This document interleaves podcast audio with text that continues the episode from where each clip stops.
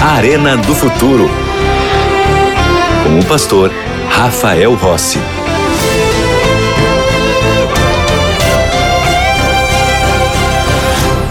A Arena do Futuro, vamos estudar hoje Daniel capítulo 12. Se você está sem sua Bíblia aí, pega uma Bíblia lá ou pega o celular que tem um aplicativo da Bíblia, qualquer coisa para você acompanhar, porque vai ser muito importante. Bom, como você sabe, a Novo Tempo, na verdade, é uma grande escola bíblica que usa o rádio, a TV e a internet para pregar o evangelho. Então, se você pergunta assim, o que é a Novo Tempo? A Novo Tempo é uma escola bíblica. A Novo Tempo existe para ensinar a Bíblia para as pessoas. E porque temos uma escola bíblica e somos uma escola bíblica, nós oferecemos para você estudos bíblicos, para que você aprofunde ainda mais o seu conhecimento na palavra do Senhor. Eu tenho aqui uma revista chamada A Cura do Pecado. Bom, primeiramente, eu tenho a alegria de ser o autor dos estudos que você vai encontrar nessa revista. Por isso eu tenho uma alegria muito grande de poder oferecer esse material para você, para que você tenha aí na sua casa gratuitamente. E para que você receba esse material, você precisa ser aluno da nossa escola bíblica, que é a melhor e maior escola bíblica do mundo, onde as pessoas estão sempre com as matrículas abertas para serem inscritas e aprenderem mais sobre a palavra do Senhor. Aqui você vai encontrar 15 temas que relacionam as profecias de Daniel com as profecias do Apocalipse. Você vai entender toda a história do plano da salvação, desde o conflito que começou lá no céu com o Satanás, o Lúcifer, iniciando o mal, com a expulsão dele do céu, o conflito chegando aqui na terra, toda a história até o último dia, quando Jesus Cristo vai voltar. Nós sabemos tudo o que vai acontecer e isso para nós é uma vantagem, porque Deus já nos deu as cenas dos próximos capítulos. Ora, o que você precisa fazer para ser aluno da escola bíblica da Novo Tempo? Você pode mandar uma mensagem para nós pelo WhatsApp. Vou te falar o número. Pega uma caneta aí ou anota no seu celular. O número é 12 982440077. Outra vez, 12 982440077.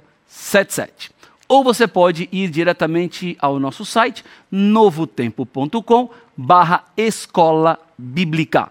Tudo certo? Então, vamos para o tema de hoje. Eu tenho aqui a minha Bíblia. Eu espero que você também tenha aí nas suas mãos a sua Bíblia, porque aqui no programa A Arena do Futuro tudo começa na palavra. Eu não tenho dúvidas de que o fim dos tempos é um assunto que precisa ser estudado. Alguns dizem que o mundo se chocará com meteoros, outros que o aquecimento global, ou terremotos, ou a fome, doenças, vão causar a morte de todos os seres humanos, que uma outra pandemia virá e que os dias dos seres humanos, então, estarão decretados por essas tragédias e catástrofes. Revelando os eventos dos últimos dias, a última mensagem de Daniel é uma mensagem que enche o nosso coração de expectativa e de esperança. Porque não são essas tragédias que determinarão o fim do mundo, mas é a volta de Cristo Jesus. E essa volta de Cristo, para mim, é tudo. É isso mesmo, é tudo. Não existe nada melhor e nem maior do que a volta de Cristo. Pensa comigo. Qual é a esperança do ateísmo para uma jovem mãe cujo filho está morrendo de câncer em uma cama? Quando meu sogro lutava pela vida contra um câncer devastador, um dia que estava lá visitando ele, decidi fazer uma visita no andar que tratava de crianças com câncer. Eu saí de lá com o meu coração dilacerado. Só de pensar agora já me dá vontade de chorar. Crianças tão frágeis, crianças pequenas, fazendo radioterapia e quimioterapia, onde perdem peso, cabelos, forças e os pais perdem a esperança. Que me diz você de tudo isso? Pense nessa vida. Sofremos, temos dores, e ao final iremos morrer. Vamos ser colocados numa urna fria e escura, e não terá mais nada depois disso. Isso, de não ter nada mais, é o que o ateísmo nos oferece. Nenhuma esperança, Não existe nada além disso para aqueles que não creem em Deus. Se os túmulos são escuras covas, se a morte é uma longa noite sem manhã, e se não existe nada além, por que estamos aqui? Esta mensagem que os ateus pregam e ensinam não tem nenhum eco na Bíblia, na palavra do Senhor. Porque em realidade, o livro de Daniel e toda a Bíblia transborda de esperança. Daniel tem um ponto de partida. Suas profecias reveladas pelo anjo Gabriel começam em Babilônia, passam pela Medopérsia, chegam na Grécia, depois em Roma. Falam da destruição do Império Romano, passando pela igreja apostatada, o julgamento de Deus no céu, o fim de todas as coisas e o término, a volta de Cristo Jesus a essa terra. Amém? Cada profecia de Daniel, não importa onde comece, acaba com a volta de Cristo, termina com o retorno glorioso do nosso Senhor Daniel diz que há esperança para o oprimido desse mundo confuso e caótico. Portanto, não se desespere. Portanto, não fique aí angustiado, abatido, oprimido, cansado. Não faça nada contra a sua vida. Não tente dar um passo que você sabe que você vai se machucar. Porque Deus está cuidando de você. Deus está olhando para você. Esta é a mensagem de certeza, salvação e segurança que encontramos em toda a palavra. Vamos a Daniel, capítulo 12, versículo 1. Vamos lá? Daniel 12 e o versículo 1. Eu estou abrindo a minha Bíblia aqui. Daniel 12, 1. Abra sua Bíblia aí também. Diz assim a palavra de Deus. Nesse tempo se levantará Miguel, o grande príncipe, o defensor dos filhos do teu povo, e haverá tempo de angústia, qual nunca houve, desde que houve nação até aquele tempo. Mas naquele tempo será salvo o teu povo, todo aquele que foi achado inscrito no livro. Miguel, o grande príncipe, é Cristo, o poderoso libertador, o vencedor em todas as batalhas. Miguel está se levantando neste momento. Então, sua pergunta pode ser assim, pastor, se Miguel se levanta aqui, em algum momento, Miguel deve ter se assentado. Daniel, no capítulo 7, mostra que o filho do homem entra onde se acha o trono de Deus e Miguel se assenta para o início do julgamento. Miguel se levanta no fim do julgamento. Então, no fim do tempo, antes da volta de Cristo, haverá um julgamento cósmico eterno que revela que Deus é generoso, Deus é justo na forma como lida com a controvérsia entre o bem e o mal. Você já pensou por que as pessoas precisam sofrer? Já imaginou que algumas vezes a justiça parece ser jogada na poeira e o mal parece triunfar?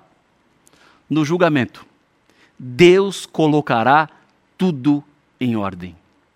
O destino da espécie humana será determinado e o fim será de glória. Em Daniel, no capítulo 7, versículo 13 nós vemos um momento quando pai e filho se assentam no julgamento. O destino de toda a raça humana deve ser decidido. Desde o final das 2.300 tardes e manhãs de Daniel 8,14, estamos vivendo no que a Bíblia chama de hora do juízo de Deus.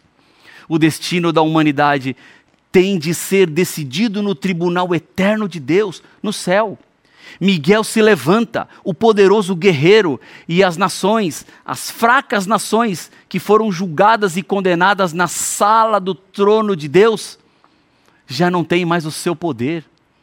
Na corte divina foi mostrado a todo mundo que Deus prolongou sua misericórdia, que ele alargou sua graça e justiça.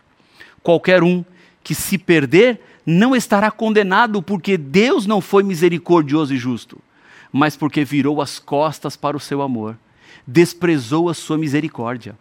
O julgamento mostrou que Deus fez tudo o que podia para salvar todos os seres humanos. Miguel, o poderoso guerreiro, aquele que descerá dos céus, o rei triunfante, o grande príncipe, representou seu povo no julgamento o propósito do julgamento não é condenar o povo de Deus, porque temos um advogado de defesa. E sabe quem é? Jesus, o poderoso conquistador, Miguel, que destruirá Satanás no julgamento celestial. É ele que hoje ordena assim: Satanás, acusador do meu povo, deixe-os em paz, eu os defendo. Como não agradecer a Jesus Cristo, Miguel, que nos defende no julgamento?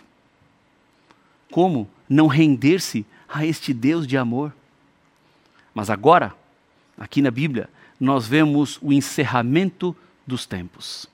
Um tempo que está se acabando.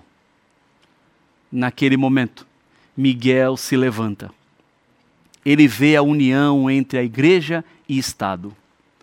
Olha para a terra, vê o seu povo sofrendo. Eles têm sido leais a ele diante de um mundo que os observa, diante de forças terrestres e celestes. Eles testemunharam da sua graça, do seu amor e da sua misericórdia. Declararam que seriam leais a Deus. Existem algumas pessoas que pensam, mesmo alguns cristãos, que de alguma maneira Deus irá levar seu povo para o céu antes do tempo de angústia. Mas não é isso que a Bíblia nos diz. Sadraque, Mesaque e Abidinego foram tirados das chamas? Não. Onde estava Jesus? Nas chamas com eles. Daniel foi tirado da cova dos leões? Também não. Onde estava Daniel? Lá dentro da cova, mas protegido pelos anjos de Deus. E sobre as dez pragas que caíram no Egito? Os israelitas foram libertados antes ou depois das pragas? A resposta é: depois. O sangue nos batentes das portas os protegia da última praga, mas eles foram guardados durante o período das pragas e preservados por Deus. A libertação veio após as pragas. Aqui, a Bíblia fala sobre um tempo de angústia como nunca houve. Lembre-se que Daniel e Apocalipse devem ser estudados juntos. E para termos uma mostra disso, Deixemos Daniel 12 marcado. E eu quero convidar você para ir comigo até o livro do Apocalipse. Deixa um dedo aí em Daniel 12 e vamos para Apocalipse no capítulo 16. Nesse capítulo aqui, nós vamos encontrar uma descrição das sete últimas pragas. Por exemplo, veja o versículo 2. Saiu, pois, o primeiro anjo e derramou a sua taça pela terra, e aos homens portadores da marca da besta e adoradores sua imagem. Sobrevieram úlceras malignas e perniciosas. Essa é a primeira praga. Está falando de um terrível acontecimento que virá sobre aqueles que têm a marca da besta. Depois você olha o versículo 3, está a segunda praga, que cairá sobre o mar, e ele vai se tornar como sangue de morto. E depois a terceira praga no versículo 4, quando os rios e as fontes das águas vão se tornar em sangue. No versículo 8, vemos o quarto flagelo que foi derramado sobre o sol, e o sol começa a dar um calor intenso. O quinto flagelo, a quinta praga, acontece no versículo 10, que cairá sobre o trono da besta e que os homens vão remorder a língua por causa da dor que vão sentir e assim vão blasfemar contra Deus. No versículo 12, nós encontramos então a sexta praga que cairá sobre o grande rio Eufrates, cujas águas secaram para preparar o caminho dos reis que vem do lado do nascimento do sol. Um cenário catastrófico um cenário de dor e tragédia. Nos últimos dias da nossa história, a Bíblia nos diz que a igreja se unirá ao Estado. Satanás começará a operar grandes milagres. Os doentes serão curados por falsos milagres. Ocorrerá a grande batalha do dia do Deus Todo-Poderoso, quando Satanás tentará impor sua marca ao povo de Deus. Mas após a queda das seis pragas, a Bíblia diz que bem-aventurado é aquele que vigia e guarda as vestes de seu caráter, porque Jesus virá como um ladrão. Se Cristo voltará como um ladrão, isso é, de surpresa, após as seis pragas, poderia ele ter vindo como ladrão antes do início delas? A Bíblia diz que ele virá apenas após as pragas, porque os crentes serão provados exatamente como Daniel passou pela experiência da cova e os amigos de Daniel passaram pela fornalha. Deus terá um povo espalhado pelo mundo, enquanto haverá desastres naturais e catástrofes. Quando suas vidas estiverem em perigo e todo o apoio terreno lhes for negado, olharão para o alto e encontrarão Jesus, o seu Salvador e Redentor. Divisarão além das pragas, das dificuldades, das provações, das provocações, dos problemas, dos sofrimentos, do poder da besta e do anticristo eles olharão para além da união igreja-estado. A volta de Cristo lhes dará esperança, lhes animará o espírito e dará forças durante a maior crise da história. Daniel 12 fala de um tempo de angústia do qual nunca houve. Isso não significa que precisaremos passar por ele sozinhos. Isso não significa que tenhamos de ranger os dentes conformando-nos à pressão terrível e tentando aguentar para sobreviver, porque nesse tempo se levantará Miguel para nos proteger. Ele nos tem representado no julgamento e intercederá por nós até o fim. A libertação está chegando. Cristo virá gloriosamente nas nuvens dos céus. Toda a terra estará convulsionada por terremotos. As sete últimas pragas já caíram o mar, os rios e as fontes das águas se tornaram em sangue. Todas as indústrias e comércios cessaram suas atividades. Os adoradores do sol assentaram a falsa ideologia. E agora olham para os campos e as cidades e veem desastres e colheitas queimadas por esse mesmo sol que adoravam no dia dedicado a ele. A besta e o anticristo os quais pensavam que lhes dariam iluminação, vão trazer duras e pesadas trevas. O sistema de apoio à besta, com seus milhões de pessoas, vai desaparecer. O conflito final está em seus momentos finais. E é quando Miguel se levanta e diz: basta. É o fim do tempo de angústia. Cristo vem como poderoso libertador e agora como conquistador. Veja o que a Bíblia diz, Mateus capítulo 24, versículo 30, falando sobre a volta de Jesus. Mateus capítulo 24 e o verso 30. Diz assim a palavra do Senhor: Então aparecerá no céu o sinal do Filho do Homem. Todos os povos da terra se lamentarão e verão o Filho de Deus vindo sobre as nuvens dos céus com poder e muita glória. A primeira aparência é de uma nuvem, mas ela aumenta, fica mais brilhante e todo o céu iluminado com a sua glória. Não é mais curiosidade que move as pessoas, é pressentimento. Alguma coisa inusitada está para acontecer. É o fim, são os últimos momentos da história. Veja, Mateus capítulo 16, versículo 27, volte algumas páginas de onde estávamos. E aqui a outra descrição sobre a volta de Jesus. Diz assim a palavra de Deus.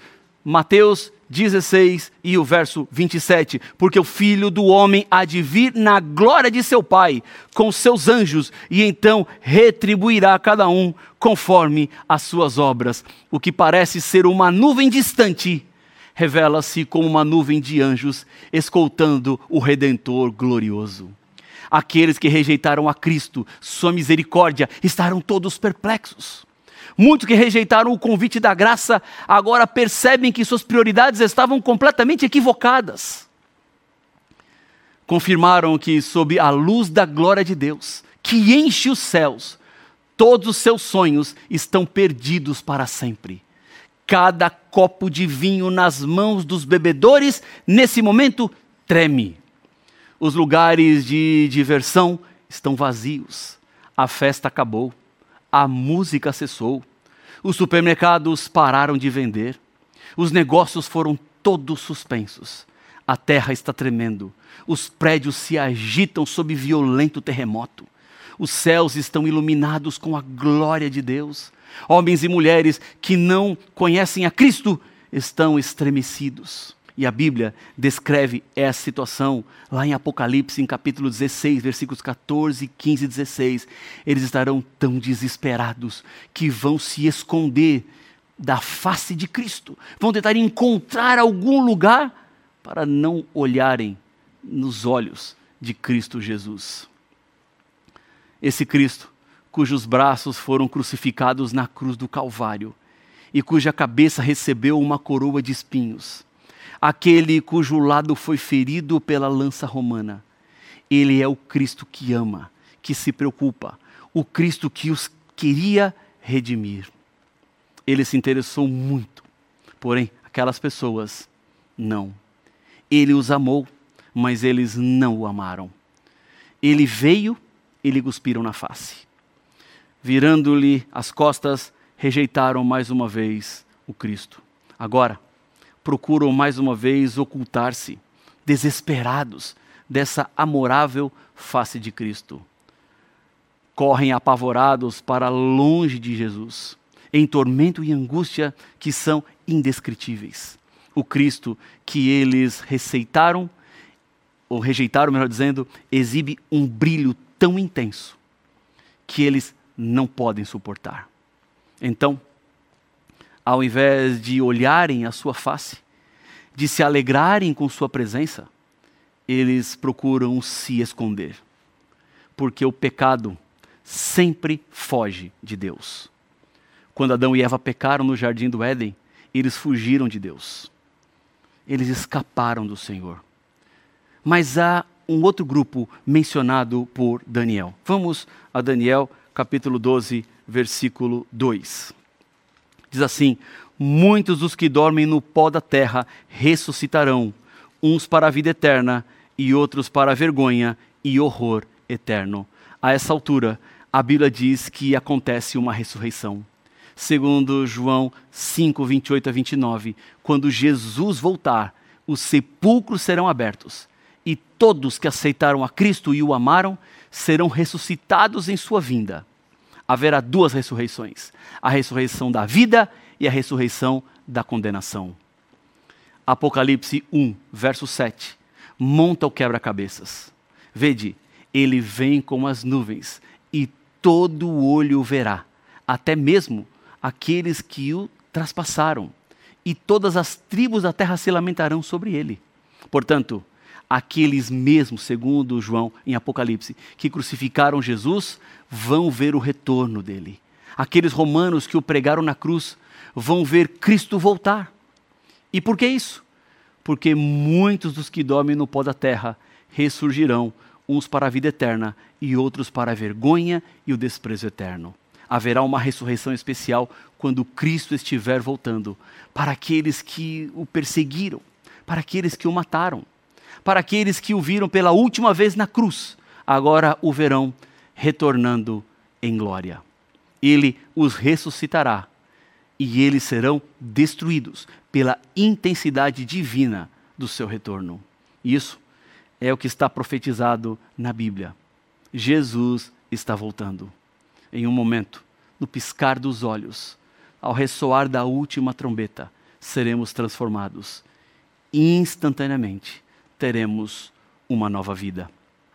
Em algum cemitério, mãe e pai, de mãos dadas, vão colocar flores no túmulo de seu filho de 16 anos, que foi atropelado por um motorista bêbado. Eles ainda se lembram da noite em que receberam o telefonema. Esperavam em casa o filho às oito, mas já passava das nove. Seus corações batiam acelerados. Onde ele estaria? A noite era escura, a estrada estava escorregadia. Então o telefone toca temos tristes notícias para vocês. Seu filho acabou de falecer num acidente de carro. Eles ainda se lembram com horror daquela noite e da agonia da identificação do corpo no necrotério. Agora estão de pé diante do túmulo. Na lápide figura o nome do seu filho.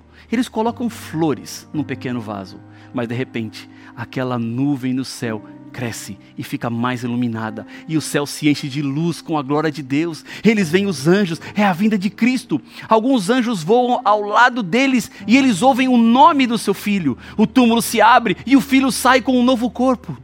Eles se abraçam com lágrimas de felicidade. Então, todos sobem para se encontrar com Cristo nos ares. É isso que Deus está preparando para mim e para você. Esta é a mensagem de esperança para todos nós.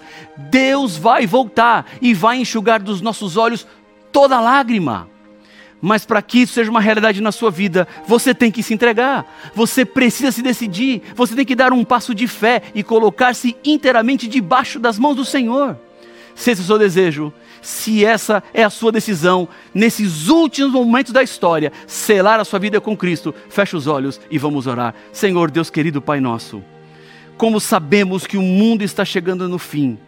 Nós sabemos que o Senhor está cuidando de tudo e é por isso que eu quero entregar cada pessoa que ora comigo neste momento nas tuas mãos. Abraça-nos, querido Pai, e nos prepara para a eternidade. Que os nossos olhos continuem fixos no Senhor e que nos preparemos para muito em breve estarmos contigo para todo sempre. É o que eu lhe peço no nome de Jesus. Amém.